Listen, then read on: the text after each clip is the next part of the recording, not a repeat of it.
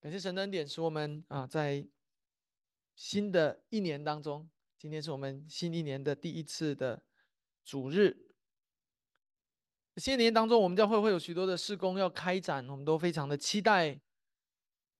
但是最重要、最归根结底的，我们还是期待上帝借着他丰盛的恩典，他在高天之上的主权，他圣灵奇妙的工作，使我们的教会的弟兄姐妹可以在灵里面得到成长。在灵里面得到成长，正如我们在过去一年，我们常常在主日的祷告当中所祷告的，期待弟兄姐妹的属灵生命可以得到成长。我不知道你给你自己的新的一年设立了哪一些目标，并不是说只有新年才可以设目标，其实你任何时候都可以设目标，只是因为新年是一个特别的时间点，它帮助我们去啊阶段性的看待我们过去所有度过的年日。过去常过年常常会激发我们一些生命中的热情，去反思、去醒察。那我们反思和醒察的时候，很显然我们就会想要改正一些我们在过去一年所做的不好的事情，那并且立志我们新的一年做得更好。所以我不知道你的新年的励志是什么。如果你还没有尝试过啊，给自己立一些志向，我不我不是说你要发在。Facebook 或者朋友圈，或者怎么样的，有一个宏伟的，好像要起航的计划，都鼓励你把思想过去的年日，以及反思，以及我们未来如何更好的为主而活，当做你生活的习惯之一。如果你还没有尝试过这么做，我鼓励你在今天主日敬拜结束的时候，你回家路上就好好的想一想，新的一年。我要如何为好、更好的为主而活？求主帮助我们，在我们期待我们每一个基督徒属灵生命都成长的同时，我们期待的是整间教会可以成长。以至于要更更加直接的词来描述，我盼望我们的教会可以被福音所翻转、所扭转。我盼望我们的教会可以从许多的世俗文化的毒害当中更进一步的远离，以至于我们一举一动都有新生的样式。我们盼望那被福音所浸透的文化，可以像一股清新的空气一样，说每一个人一闻到，就你在教会中找到那属天的喜乐、盼望、满足感、安全感，以至于教会可以成为你灵魂的避难所，成为你灵魂的港湾，而不是和这个，而不是和世界一样被各样的世俗的情欲所支配的地方。这是我们对教会在新一年成长的期待。基于对教会成长的热切的期待，我们要开始一卷新的书的讲道，这就是《使徒行传》。没有一卷书在圣经当中像《使徒行传》一样，可以如此清晰的、巨细靡遗的向我们呈现出初代教会的历史，呈现出教会的起点。无论你是第一次来到教会当中，还是你已经在教会当中很长一段时间。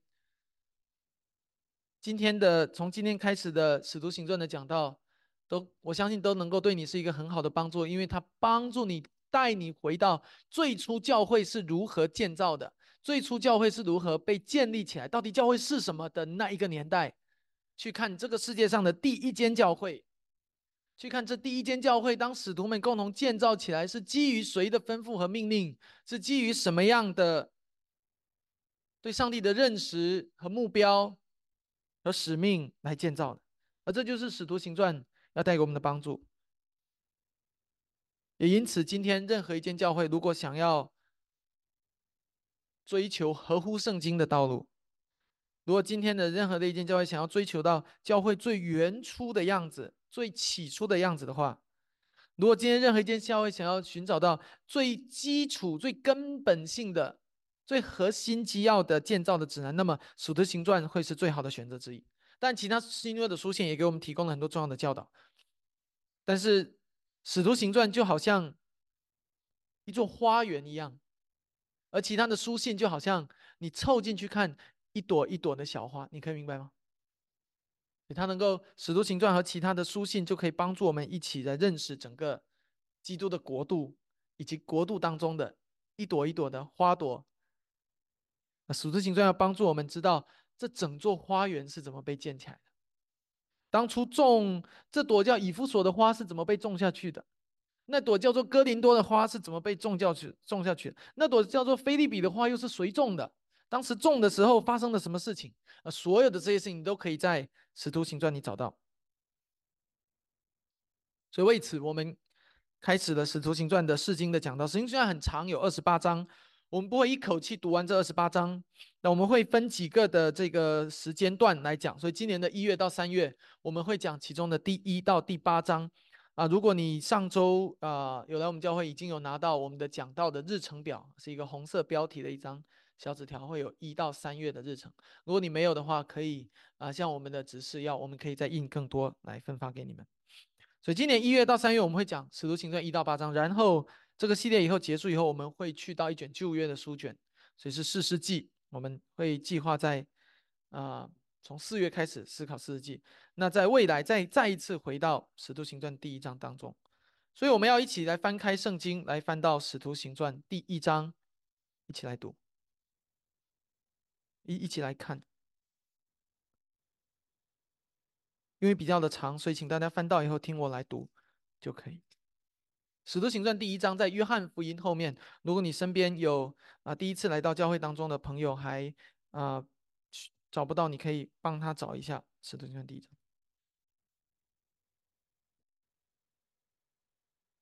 提阿菲罗啊，我已经做了前书，论到耶稣开头所行的一切，所教训的，直到他借着圣灵吩咐所拣选的使徒以后被接上升的日子为止。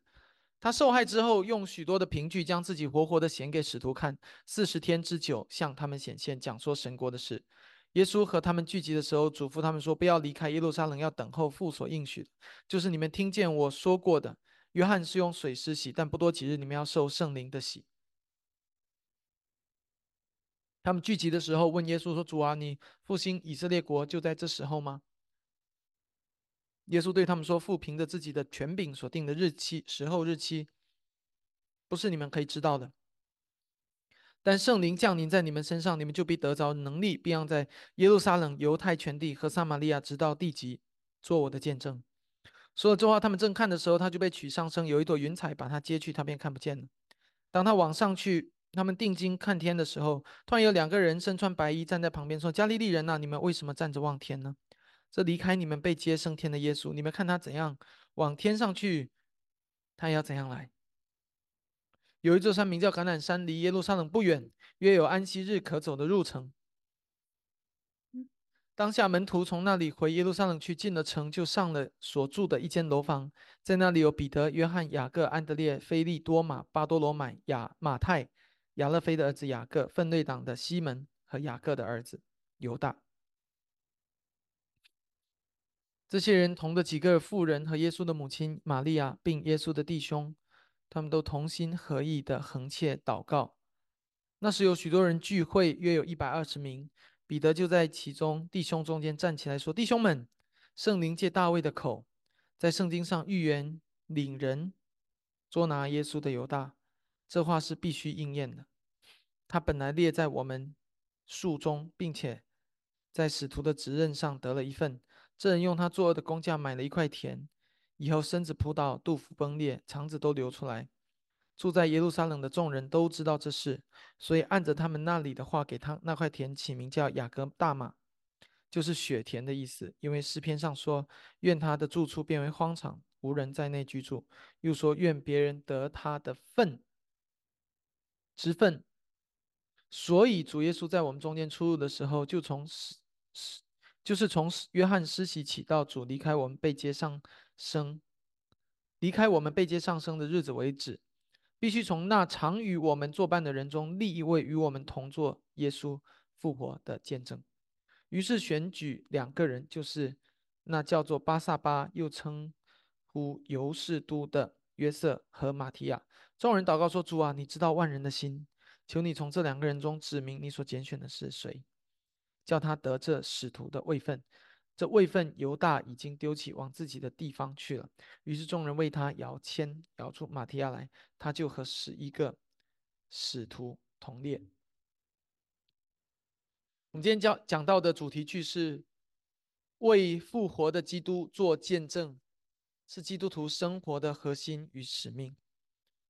为复活的基督做见证，是基督徒生活的核心与使命。我们每一周的讲到都的主题句都在第三页上面，彩色背景的地方。第三页也有今天讲到的大纲，供你来参考。我们首先要看到第一到第五节，来看到耶稣的使命。然后我们要看到后续的经文，我们要从中看见门徒和使徒们的使命。然后在今天讲到的结尾，我们要一起思想教会的使命是什么？基督的使命，门徒与使徒使命。然后我们要从中其中找到共同点在哪里？核心是什么？基督的命令是什么？最后我们要看见何为教会的使命。我们首先要看到第一到第五节，这是一卷书的开头。而这卷书的开头，每一卷书开头，作者通常都会介绍那一卷书的写作的对象和写作的目的。所以，就像其他的使徒书信的开头会写明是谁出于什么目的写给谁一样的，《使徒行传》虽然不是一卷写给具体某个人的书信，但它也是一封，但它也是一封的信件。所以，在它一开始，作者就同样表明了他到底要写给谁。所以在这里面，我们得到几个非常重要的信息。第一个，这卷书的收信人是一位名叫提阿菲罗的人啊，并且这个作者说他在写这封信之前就已经写过另外一封信了，而那一封信就这里所说的前书啊。不仅如此，作者还有一句话总结那个前书写的是什么呢？那个前书写的是耶稣基督所做过的事和他所发出的教导。所以这样子看来，如果我们非常想要知道使徒行传到底在写什么，那么最好的方式是我们可以找到前面那一封书信。如果我们能够找到前面的那一封前书，那将对我们认识使徒行传有非常重大的帮助。那么那封前书在哪里呢？请大家和我一起翻到路加福音的一章一节。路加福音一章一节。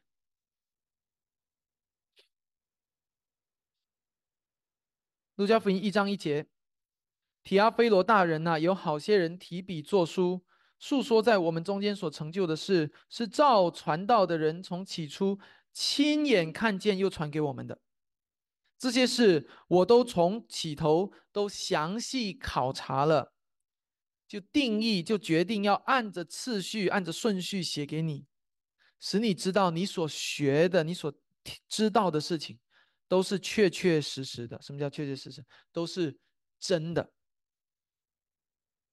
感谢神，上帝并没有把那封前书给我们这些后人藏起来，而是感动初代教会的信徒们把这封前书也列在圣经当中。这就是路加福音。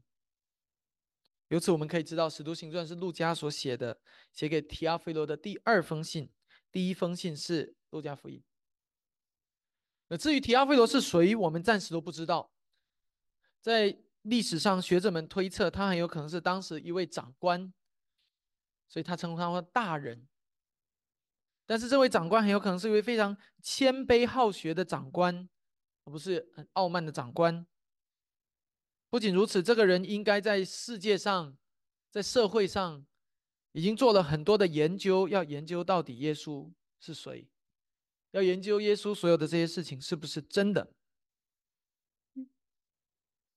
然后他很有可能他不确定这些事情是不是真的，于是他拜托一个人，请一个人去研究完以后写一份报告，很有可能是他的要求，也可能是陆陆家主动研究完。总之，最后陆家写了这一份报告，交给提亚菲罗大人。几周以前，在我们教会当中，有位慕道友就问我说：“主耶稣到底是不是真的？”历史上到底是不是确有其人？基督教的信仰是不是真的？弟兄姐妹，我要告诉你，今天的使徒行传一章和路加福音的一章一节，就回答了我们：圣经不是一系列的童话，一系列的小说；圣经不是纳尼亚传奇，也不是哈利波特。在现实的世界中，你找不到九又四分之三站台到底在哪里？在现实世界当中，你找不到霍格华兹学院到底在哪里？但是在现实世界中，你可以清楚的找到加利利在哪里，拿撒勒在哪里，耶路撒冷在哪里，你会找到圣经中所有所说的这些地名。不仅如此，圣经作者自己告诉我们，这些不是他们自己编造出来的，而是他们怎么样经过详细考察以后得出最得出来的结论。最后也是最重要的一点，所有圣经当中所教导的事情，并不是与你我无关，停留在历史当中。你今天读拿破仑的历史，你可能会觉得跟你无关；你读二战希特勒的历史，你可能会觉得跟你无关。你再往前读一点，你读啊隋唐，你读某个皇帝的故事，你会觉得跟你无关。但是那些都不比圣经当中所说的事情更古老，但是圣经却确确实实的与你我的生活有关。确确确实实的延续到了今天，你从什么地方可以知道它延续到了今天？从此时此刻，你正坐在一间敬拜耶稣基督的教会当中，你会看见，原来圣经所说所说的，如今正在发生在这一分这一秒你的身边。使徒行传就是这样一卷书，它向我们讲述基督徒所聚集组成的教会究竟是怎么一回事。所以你怎么能够知道今天的教会应该如何行，应该如何运作？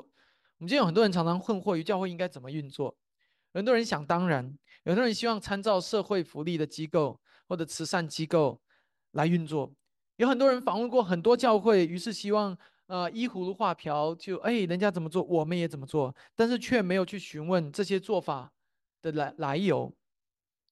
但其实教会应该要如何的建造和运作？我们有非常简单正确的一条道路可言，就是回到圣经当中，回到新约当中，特别是回到使徒行传当中去看这世界上第一间教会。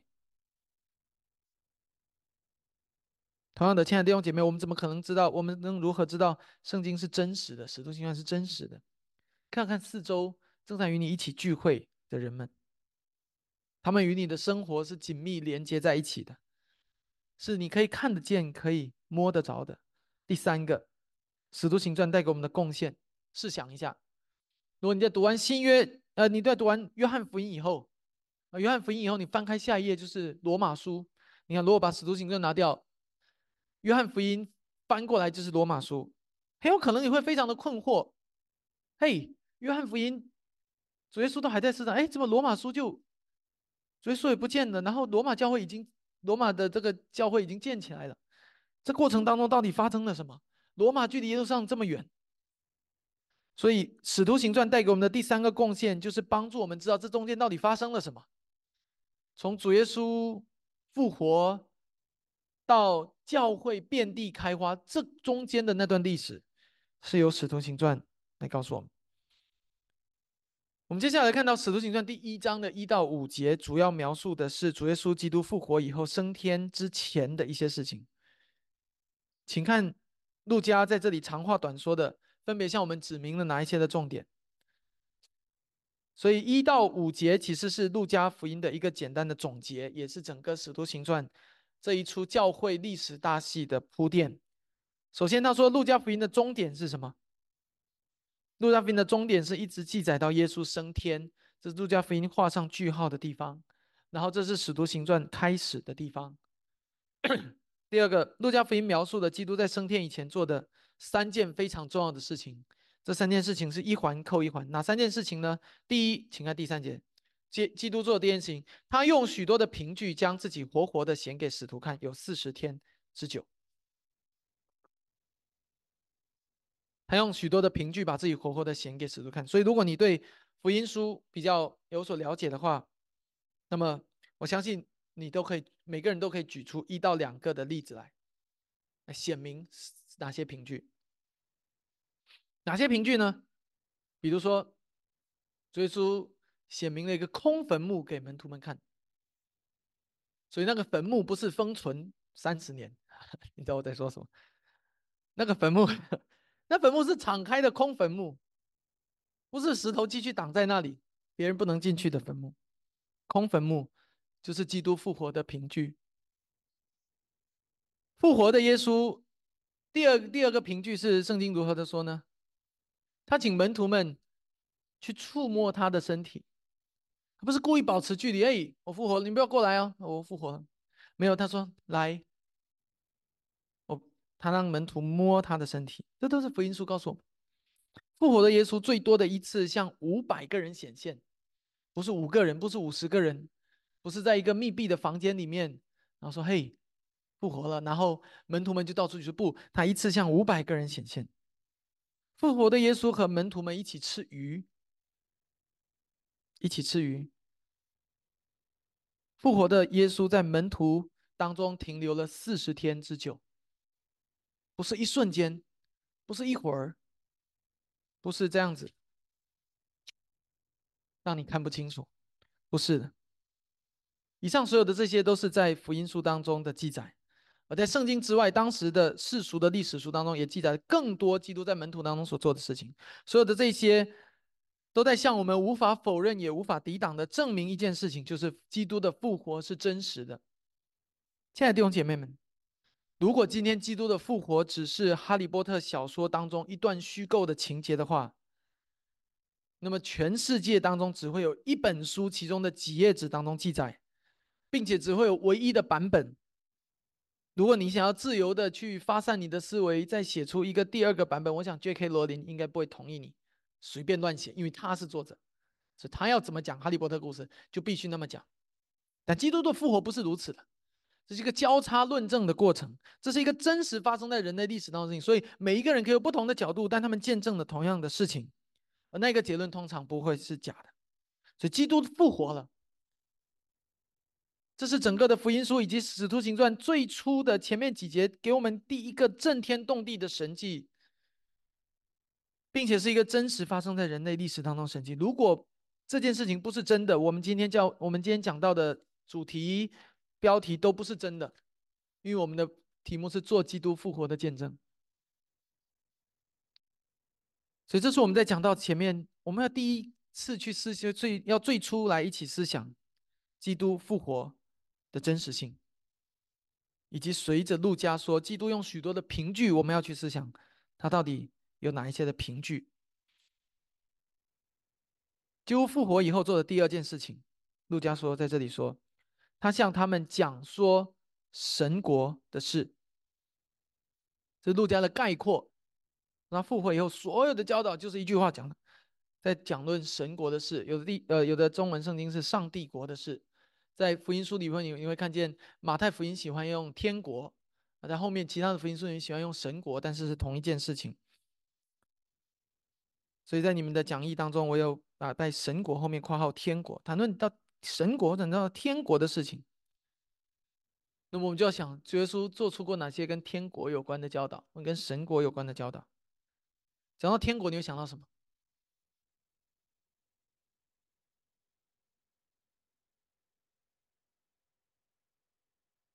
努力进去的人，哎，很好。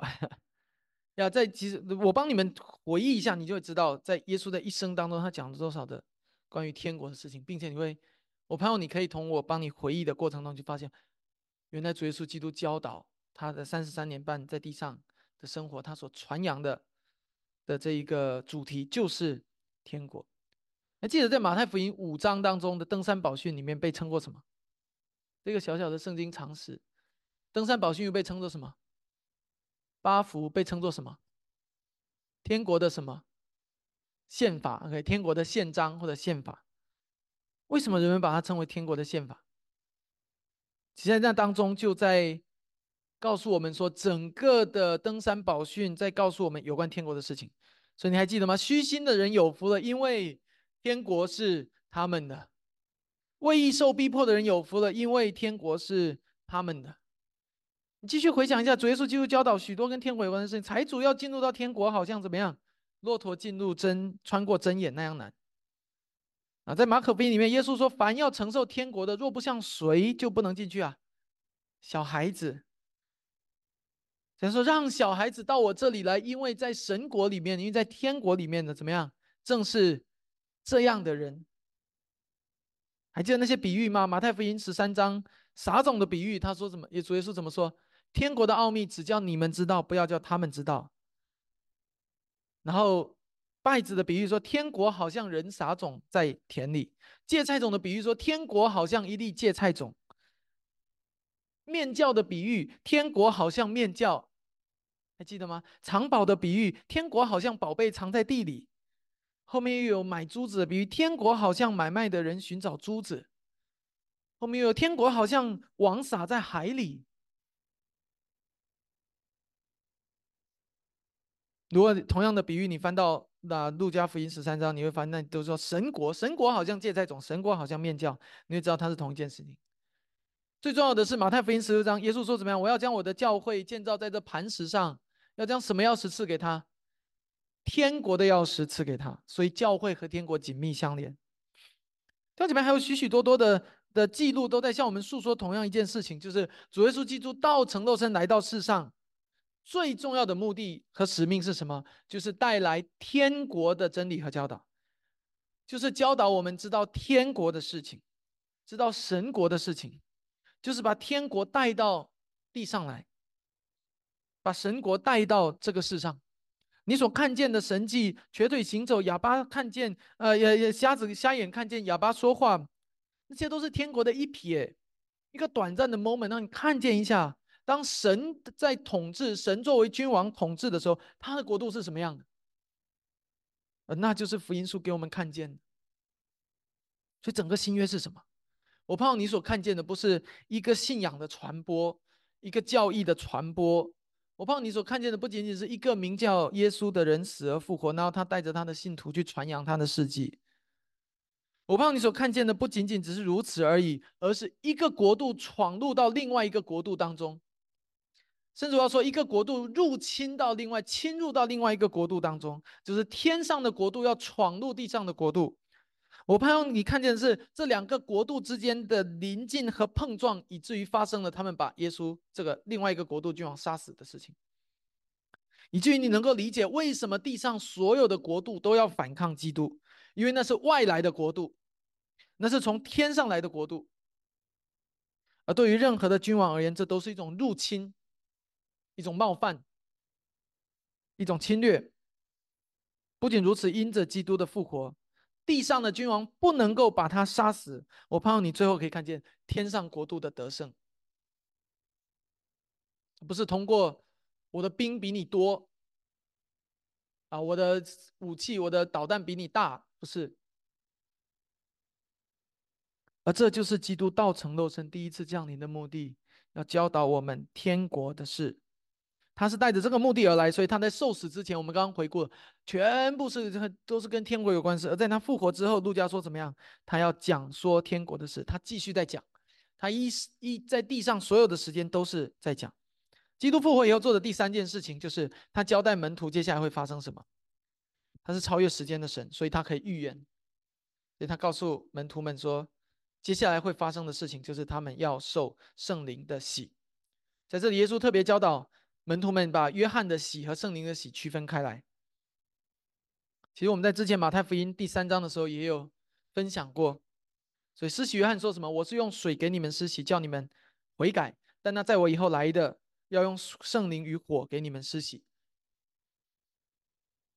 简而言之，简短的，呃呃，在这里回答，如果你有疑问的话，就是圣灵的喜，就是指到圣灵在你心中的内住；火的喜，指到的是将来永恒的。呃，这个神宝座面前的审判，那个审判在圣经当中常常用火来比喻，那是火的喜，以至于审判之后有一群人被称为义。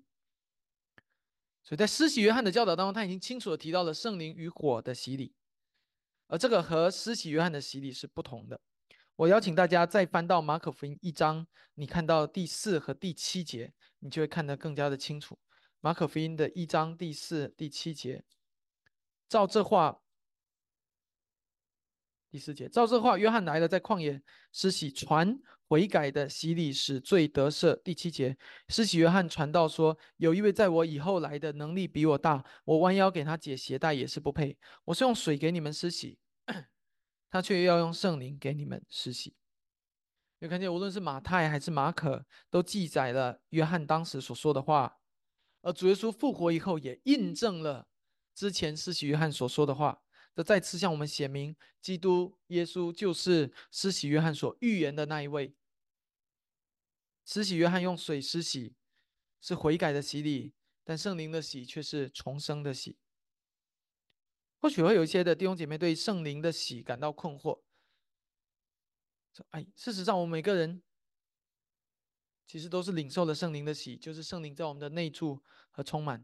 那关于这个圣灵的喜和圣灵的降临，如果你有困惑，你可以下一周，你可以期待下一周的讲道，有五旬节的讲道。呃，五旬节我们会谈论到五旬节圣灵降临，他们讲方言，还有其他许多的事情。我盼望可以继续帮助你看见圣灵充满，或者圣灵内住和圣灵降临是什么样的一回事。你在这里，我们首先可以看见的是什么呢？首先，第一个，圣灵的喜不是一件突然的事情，圣灵的喜是一件发生在上帝的旨意当中一定会发生的。所以，任何一个人在基督里面，他就会领受圣灵的内住与充满与浇灌，而那是这就是圣灵的喜。这是第一个，它不是一个意外的事情，不是一个突发的事情，它是上帝预言也定义会发生的。第二个，圣灵的喜继承了约翰的喜。这里呢是要给我们看见，每一个信徒都会被圣灵所浸没、所充满，生命会由圣灵所掌管。第三个，圣灵的降临是在主耶稣基督升天之后，这是上帝对他的百姓一个丰盛的爱的表现。以上是我们在使徒行传第一章的第一到五节当中所看见，主耶稣在复活以后做的三件事情。你会看见所有这三件事情联系在一起。显明了基督对所有跟随他的人的爱，他将自己显明给他们看，兼顾他们的心，他顾念他们的无知，以至于继续把受死以前教导的神国的教继续的不断的交给门徒，确保他们清楚。第三个，他顾念他们在地上的孤独，因此告诉他们说：“是是的，我虽然要离开你们了。”但是圣灵会赐下来与你们同在。亲爱的弟兄姐妹，今天圣灵就在每一个在我们当中，我们共同在基督里面，我们信靠基督的人的生命里。不仅如此，我们同样会看见基督在这个世界上非常重要的他的使命究竟是什么？正如我们前面所说，基督来到世上的使命就是讲说神国的事。我盼望，当我现在讲到讲说神国的时候的啊，这个讲论神国的事的时候，不会在你的心中仍然只是一句很短暂的语言罢了。你会知道，那是一个国度对另外一个国度与另外一个国度之间的碰撞。在思考完基督的使命以后，我们要来思考地上的门徒和使徒们的使命是如何。从第六节开始，路加把镜头转向门徒，门徒就是这一群跟随基督的人。啊，我们等一下会讲到门徒和使徒之间有不一样的地方，所以门徒是一群跟随基督的人，但使徒他们选立的时候又有标准的。如果没有那个标准，就不需要那十二个变十三个也可以。马提亚和这个那个叫谁？啊，这个啊约瑟都都给他算进去小布，他们要只是要一个人去布犹大的份。但是我们等下会讲到使徒的部分。我们现在看到门徒的部分，第六节开始。路加就把镜头转向门徒，就是所有跟随基督的人都被称为门徒，包括你我。那门徒们就问主耶稣说：“主啊，你复活以色列国就在这个时候吗？”这是一个很有意思的问题。我并不会直接的去批判说：“哎，你看这群人太糟糕了啊！他们天天就想着地上的事，不想天上的事情啊。”事情事实上，事情并没有这么简单。别忘了，这群门徒的身份是什么？他们都是熟读整本旧约的犹太人，他们深深的知道旧约曾经在旧约的呃先知们曾经在旧约中发出许多的预言，说我们以色列要出一位君王，这位君王是从大卫的后裔来的，他要怎么样？圣诞刚刚过 啊，弥迦书五章二节，他要怎么样？犹大地的伯利恒啊，你在犹太诸城犹大诸城中不是最小的，将来有一位君王从你那里出来，要牧养我以色列民。以赛亚书九章六到七节，有一婴孩为我们而生。一直赐给我们政权，要担在他的肩头上，他必在大卫的宝座上治理他的国。这些都在讲论一个国度、一个 kingdom 的事情。不仅是我们今天这些人，不仅是我们今天的人，当时的门徒他们都熟读这些经文，所以他们都在翘首以盼那位先知当中所说的那位君王什么时候来？他们都在翘首以盼那位君王所建立的国度什么时候来？因为先知都说了要复兴我们以色列国，所以基督复活了这个伟大的神迹。之前门徒们本来是猜来猜去，一直议论哎，到底是不是他？到底是不是他？啊，当基督复活以后，他怎么教导？他把整个的旧约都指向了他。还记得以马五斯路上的时候，基督复活以后就开始告诉门徒：“嘿，你们在旧约读到的那个，其实讲我在旧约读到那个就讲我啊。犹大地的伯利恒那个君王，其实就是我。呃，那个以赛亚书九章六节，有一婴孩为我们而生，是在讲我。主耶稣把整个的旧约都指向他，所以门徒们会有这样的思考是很正常的。既然所有的经文都指向你，那么现在是不是到了这个 moment？是不是这个时间你要建国了？啊，你复兴以色列国，是不是这么时候？是不是我们可以搓手？我们可以开始睁大眼睛，我们见证一个历史时刻的诞生了？是不是？所以你可以，你可以明白吗？门徒们这么问，正正。结果耶稣怎么说？也就是说，父凭着自己的权柄所定的时候日期，不是你们可以知道的。但是你们要怎么样？但是圣灵要降在你们身上，使你们得到能力，以至于你们从耶路撒冷到犹太全地，再到撒玛利亚，甚至到地极来做我的见证。然后耶稣教导就停在那里，停在那一刻，然后他就在众人的观看和见证之下升天。那么现在就让我们来思考一下这个非常关键的 last words，最后的一句话，他到底教导门徒什么？弟兄姐妹，这非常的关键，因为。既然今天说你我我们都是基督的门徒，都是基督的跟随者，以至于我们称为基督徒，那么事实上我们就不适合这些门徒生活在不同的时代，因为他们叫门徒，我们也叫门徒；他们叫基督的跟随者，我们要基督的跟随者。而这句话既是对他们讲，也是对我们讲，我们是同一个时代中的人，虽然我们没有见到他们，因为这个过程长达两千年。所以基督究竟教导了什么？我们可以去思想。他们问基督说：“你复兴以色列国是这时候吗？”换句话说，那个传说中的历史的终点就是现在吗？那复兴以色列国的时候，以至于全地都复兴的时候是现在吗？就是说没有，还没有，not yet。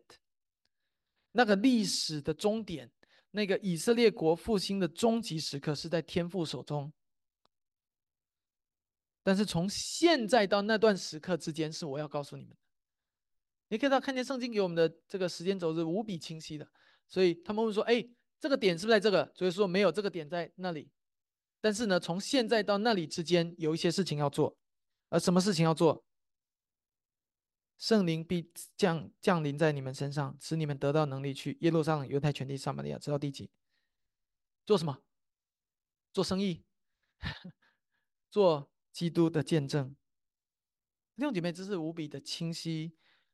使今天的我们同样被称作基督的门徒的人，discipleship of Christ 的人知道，我们的使命是什么？做基督复活的见证。今天讲到的标题，所以在第八节当中体现了几一些很重要的原则。第一个，传福音的能力从圣灵而来。就主耶稣说，圣灵要首先首先降在你们身上，然后你们再得到能力。所以被圣灵充满，应该优先于我们。出去传福音，而不是反过来，而不是跳过第一步进入第二步。圣经什么时候会充满一个人？圣经允许我们，当一个人悔改归信的时候，当一个人呃承认他的罪的时候，宣告耶稣基督是他救主的时候，圣经就应许说，这样的人就必领受圣灵。所以弟兄姐妹，同样的，我之所以前面强调说，主耶稣在这里传给门徒的使命也是同样的使命，延续到今天你我的身上。我盼望你可以知道，当我们顺服这使命要出去传福音的时候，你不要忘了，你第一步不是就打开门就走出去了，第一步不是你就坐到你的电脑面前就开始打你的宣教计划，第一步是回到你的内室当中，回到上帝的面前祷告，第一步是向圣灵祷告，求圣灵赐给你能力。弟兄姐妹，如果不是圣灵添加给我们力量，我们就毫无能力。今天站在新年的起点，当我们重温基督对普世教会的吩咐的时候，就是要在全地为他做见证的时候，我们要求的第一件事是求上帝按照他丰盛的恩典，在基督里面，通过圣灵赐给我们属天的能力。第二点，传福音的范围是世界的地级，这是我们从这一段。主耶稣的吩咐中看见第二件事情。主耶稣在这里给门徒们画了一个同心圆的地图，你会看见主耶稣说出了这四个地名是逐步向外扩张的。首先是耶路撒冷，啊，这是犹太人的首都，啊，这个是整个的这一个犹太全地的焦点，耶路撒冷。然后呢，从不只是在这座城市耶路撒冷，而是扩展到怎么样整个的犹太全地。然后不仅是在犹太全地，而是扩展到整个的中北部，就是整个的北国的地区，就是撒玛利亚。以至于整个的不仅仅是犹太支派、犹大支派的人，而整个的以色列，曾经的以色列国的人，然后从撒玛利亚又直接扩到哪里？扩到地极。你会看见有一些的原则在这里，我们看见就是它是一个向外扩展的一个概念和画面。而这同样给带给我们今天教会第二个很重要的提提醒：传福音不只是一个本地的行动。传福音乃是一个你的终点是传到地极的行动，是一个需要不断的把我们的眼光往外面看，而不是往我们教会内部看的行动。那弟兄姐妹，同样的，这就是你对你自己的人生应该有的视角和态度。今天你如何看待你所度过的每一天呢？你是常常把生命的焦点看向你自己，我需要这个，我需要那个。我需要在这里被关注，我需要在那里被尊重，我需要在这里得利益，我需要在那里得赞美，还是你把总是把你的眼光看向别人？这是福音应该给我们带来改变的地方。如果基督只看向他自己，今天就没有你我的拯救，因为基督就不会有道成肉身和十字架的救恩。同样的，当我们说我们是蒙基督拯救的人，要效法基督生命的时候，今天你生命的焦点在哪里？我们生命的焦点在哪里？从更大的角度而言，我们教会的焦点在哪里？很诚实的说，如果你天天只盯着教会中的这几个人，只盯着教会中我们的这个一点点的产业、一点财产、一点点的利益，我们就会永远沦陷在理不清的人情世故和人际争端当中。而今天许多教会的根源混乱，正是源自于此。源自于每个人都带着极其强烈的自我关注来到教会中，却很少关注别人的需要，甚至是关注到外教会的需要。而这也是我们在过去两年中期待在教会当中所建立的。我们期待为给大家带来一个国度性的视角，以至于你可以看见到地级发生的事情。第三个，传福音的终点是基督的再来。传福音的能力是圣灵给的，传福音的范围是世界的地级，传福音的终点是基督再来。门徒们说：“主耶稣啊，主啊，那个那个传说中的终点是现在吗？”主说：“不是，是那个时候，是将来。”啊，很显然在这里做我的见证。主耶稣在这里所教的就是的教导的意思就是做他的见证到什么时候呢？到再来的时刻，到时间的终点，人类历史的终点。到那一天是以色列国与神的国相连的日子，到那一天是神所喜悦、所爱的国度复兴的日子，到那一天传福音才能停止。弟兄姐妹，这解答了我们许多问题。首先，这一段教导除去我们许多的困惑，就是福音和我有关吗？是的，传福音和你有关系。传福音不是给宣教士的使命，传福音乃是给每一个自称是基督徒的人。的使命，所以今天你自称是一个基督徒吗？如果你自称一个基督徒，那么就不要怀疑，你就是那个耶稣基督所任命去传福音的人。今天虽然有一些神的百姓蒙召全职去宣教，但事实上，上帝呼召所有他的百姓都蒙召成为基督的见证人。不要怀疑，这其中就包括你。你不一定要买一张船票或者机票去很远的地方，那可能不是你人生的呼召。但是传福音绝对是你人生的护照和使命。第二个，基督的教导成为基督的教导，成为一个确实的确据，来帮助我们度过许多我们生命中苦难的时光。基督的命令向我们指向一个未来，一个确定的结局，以至于亲爱的弟兄姐妹，你今天活在这世上，你不是好像一个孤岛或者一艘小船，而是清楚的知道我们的未来是什么。第三个，基督的教导把我们从属世的。关注中拯救出来，使我们定睛看天。其实人很喜欢看地上国度怎么样，美国怎么样，中华民国怎么样，呃，马来西亚怎么样的国度。那我要挑战许多的人，今天在你的心中，没有一个国度是不能灭亡的，没有一个国度是是不会过去的，这是真实的。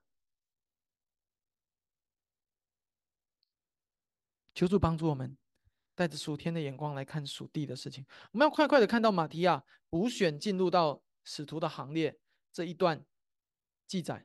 这一段记载是陆充陆家的一个补充性的记载。我希望帮助我们弟兄姐妹看到两个重要性的结论，在你的单章里面有一个是知识性的结论，一个是应用性的结论。第一个知识性的结论就是与门徒不同，使徒是另外一个职分，是另外一个称呼。从施洗约翰开始到主离开我们被接上升的日子为止，这是第时间的要求。然后呢，啊，这个人群的要求是什么？是从那些常与我们作伴的人当中挑选出来的。所以今天可能你会听到，为什么这个支持性的事实很那么重要？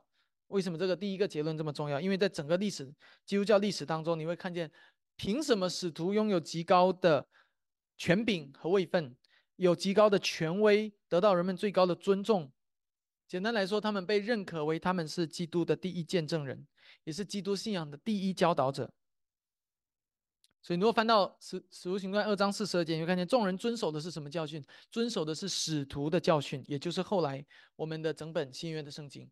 当我们读新约圣经的时候，我们也是在做和他们一样的事情，遵守使徒的教训。在今天的世代当中，你可能有时候会听见有人说：“啊啊，他是使徒。”啊，这个又是使徒，我怕你要第一时间明白了，这不是一个合乎圣经的教导。因为使徒的其中一个条件是什么？是生活在从施洗约翰起到主耶稣升天的日子为止。圣经说的。第二个条件是他曾经常与其他十一个使徒作伴。圣经说第二个。第二个结论也很重要，是应用性的。这位使徒被选出来是要做什么？选他出来做什么？凑数吗？啊，要这个十二人不能，十二人的团队不能散吗？不是的，选他出来要与我们一同做基督复活的见证，又来了，又一次。所以你会看见主耶稣对门徒说：“你们要做我复活的见证。”然后使徒们被选出来也是要做基督复活的见证。而这就是整个的第二部分的一个很重要的总结。所以你看见使徒的使命和门徒没什么两样。最后，在今天讲到的结尾，在一年的开端，我们要一起思考，今天教会的使命是什么？门徒们问主啊：“传说中历史的终点就是现在吗？”主说：“还没有。”很显然，基督给我们的教导就是在人类历史终点到来之前，所有信靠基督的人都有一个使命要做，就是传基督复活的见证。所以你知道，使命的设立是会决定许多的方法和策略的选择与使用。使命就是我们的目标，并且高于我们的目标。人间的目标通常都是人所定下来，但是使命却是上头而来的，表明有一位更高的，所以他赐给我们一个使命。而今天教会的使命就是在地上做基督复活的见证。目标会决定我们的施工策略和方法。很多今天很多人会说教会应该做这个施工那个施工，很多人就到后面都困惑了，到底要不要做这个？人家都在做，我们为什么不做？到底是这个还是那个？比如说开办一个社区活动，开办一个社区的班，什么班都可以；开办一个 Polack 开办一个茶话会等等，人们可以有各式各样的想法。很多时候我也确实在思想，常常我就收到各种建议，哎，可以做这个啊，可以做那个呀，啊，各式各样的。甚至我们教会正在尝试的，在思考是不是有可能会购买一座更大的教堂的建筑。但弟兄姐妹，我要说，很多的时候，我们很容易被这些事工的技巧和策略所吸引，来渴望使我们的教会变得更大，使我们教会有更多人，使教我们更吸引人。不仅如此，人们常常都会说方法是中立的，所有这所以这些施工都只是一个工具，这些都是一个 tool。既然他们是 tool，就没有好坏可言，所以也没有对错可言。为什么不去做呢？办个 p o l a 有什么错吗？办多办几个茶话会有什么错吗？所以当我们一起在思考这些问题的时候，我们要明白我们正在进入到什么样的思考中。我说也想对啊，它很中立啊，对不对？又是一个工具，一个 tool。既然是 tool，那为什么有的人？对这些这个施工很热衷，但是同样我又听到另外一些人对这些施工很防备，到底问题在哪里？弟兄姐妹，问题在哪里呢？问题在于你的目标到底是什么？你的目标是让教会有更多的人作为你的第一目标吗？还是为基督做复活的见证？所以是说，你们要去从耶路撒冷、犹大全地，直到地极，尽可能多的为我招兵买马。如果那是目标，那也好办，那就是做，对吧？啊，造势晚会办起来，对不对？啊，你们都知道我在说什么。这个最近台湾很热闹的啊，那个这个媒体买起来，广告弄起来。所以到底什么是我们的使命和我们的目标？再次用圣经的话说。我们的目标是传基督复活的见证。所以说，现在有三件事情摆在我面前：第一个是在主日敬拜中投入最好的资源和精力来传福音；第二个是去路边发福音单张来传福音；第三个是在教会里面办一个班，无论它是什么班，兴趣交流班或者中文班、英文班来传福音。然后我们有这三件事情摆在我们的面前，然后说我们说我们的使命是做基督复活的见证。那么你其实很简单的，你你就会有一个的标准来帮助你评估所有的施工。那么很显然，第一件事会最好的服务于这个使命，第二件事可能次之，然后是第三件事。弟兄姐妹，你可以明白我的意思吗？我并不是在否认各样的社区施工，我也不是在否认否定，比如说啊这这个啊购地或者购堂或者其他这种硬体的更新等等这些施工。我并不是在否认所有这一切，我乃是希望能够帮助大家建造一个评估系统，来帮助我们更好的忠于上帝所托付给我们的使命。我们所有一切都为了为此而服务。今天西北教会的使命，在二零二四年的使命，我们的使命不是尽可能的吸引更多的人来，使我们中间有越来越多的人。我们今天的使命是做基督复活的见证，以至于使更多人灵魂得救。求主帮助我们。特别是在教会谈论购堂的日子里面，请允许我本着圣经来向诸位发出挑战和勉励。我们的目标，我们的使命，我们所领受的任务是把福音传到更多人的耳朵当中，做基督复活的见证。一个建筑可以帮助我们做那样的事情。但是，如果我们有了一个更大的建筑，却没做这样的事情的时候，那同样会反过来枉费了我们作为一间教会的使命和身份。求主帮助我们，在新的一年里更爱他。我们一起祷告。